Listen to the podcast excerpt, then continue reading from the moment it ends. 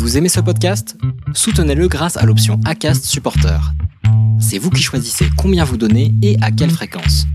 Cliquez simplement sur le lien dans la description du podcast pour le soutenir dès à présent. Une minute de flow, top chrono. Ce matin, j'ai envie de mettre en lumière Nathalie Yanetta.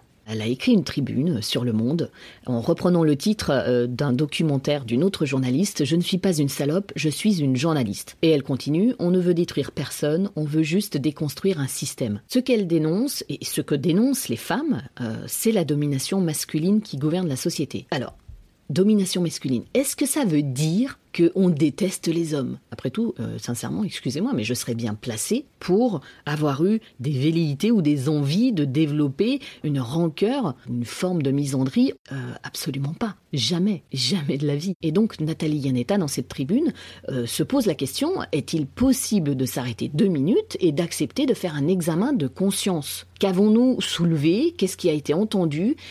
Qu'en reste-t-il? Pour elle, ce sont les questions essentielles. Ces journalistes ont soulevé un système et il a été entendu tous des salauds.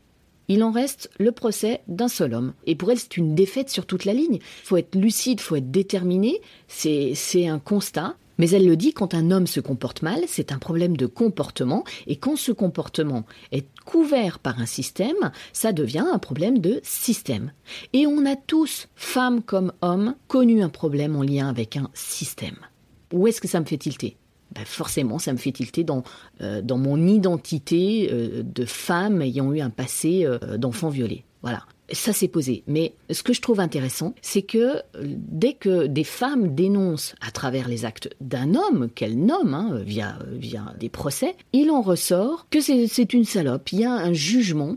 Et je trouve ça complètement hallucinant. J'aimerais qu'il y ait beaucoup plus d'hommes qui prennent la parole aussi sur ce qu'ils voient, certes, mais aussi euh, en tant qu'hommes qui, qui, ont eu affaire à d'autres hommes et qui ont été euh, violentés et, et qui n'en sont pas moins virils. Enfin.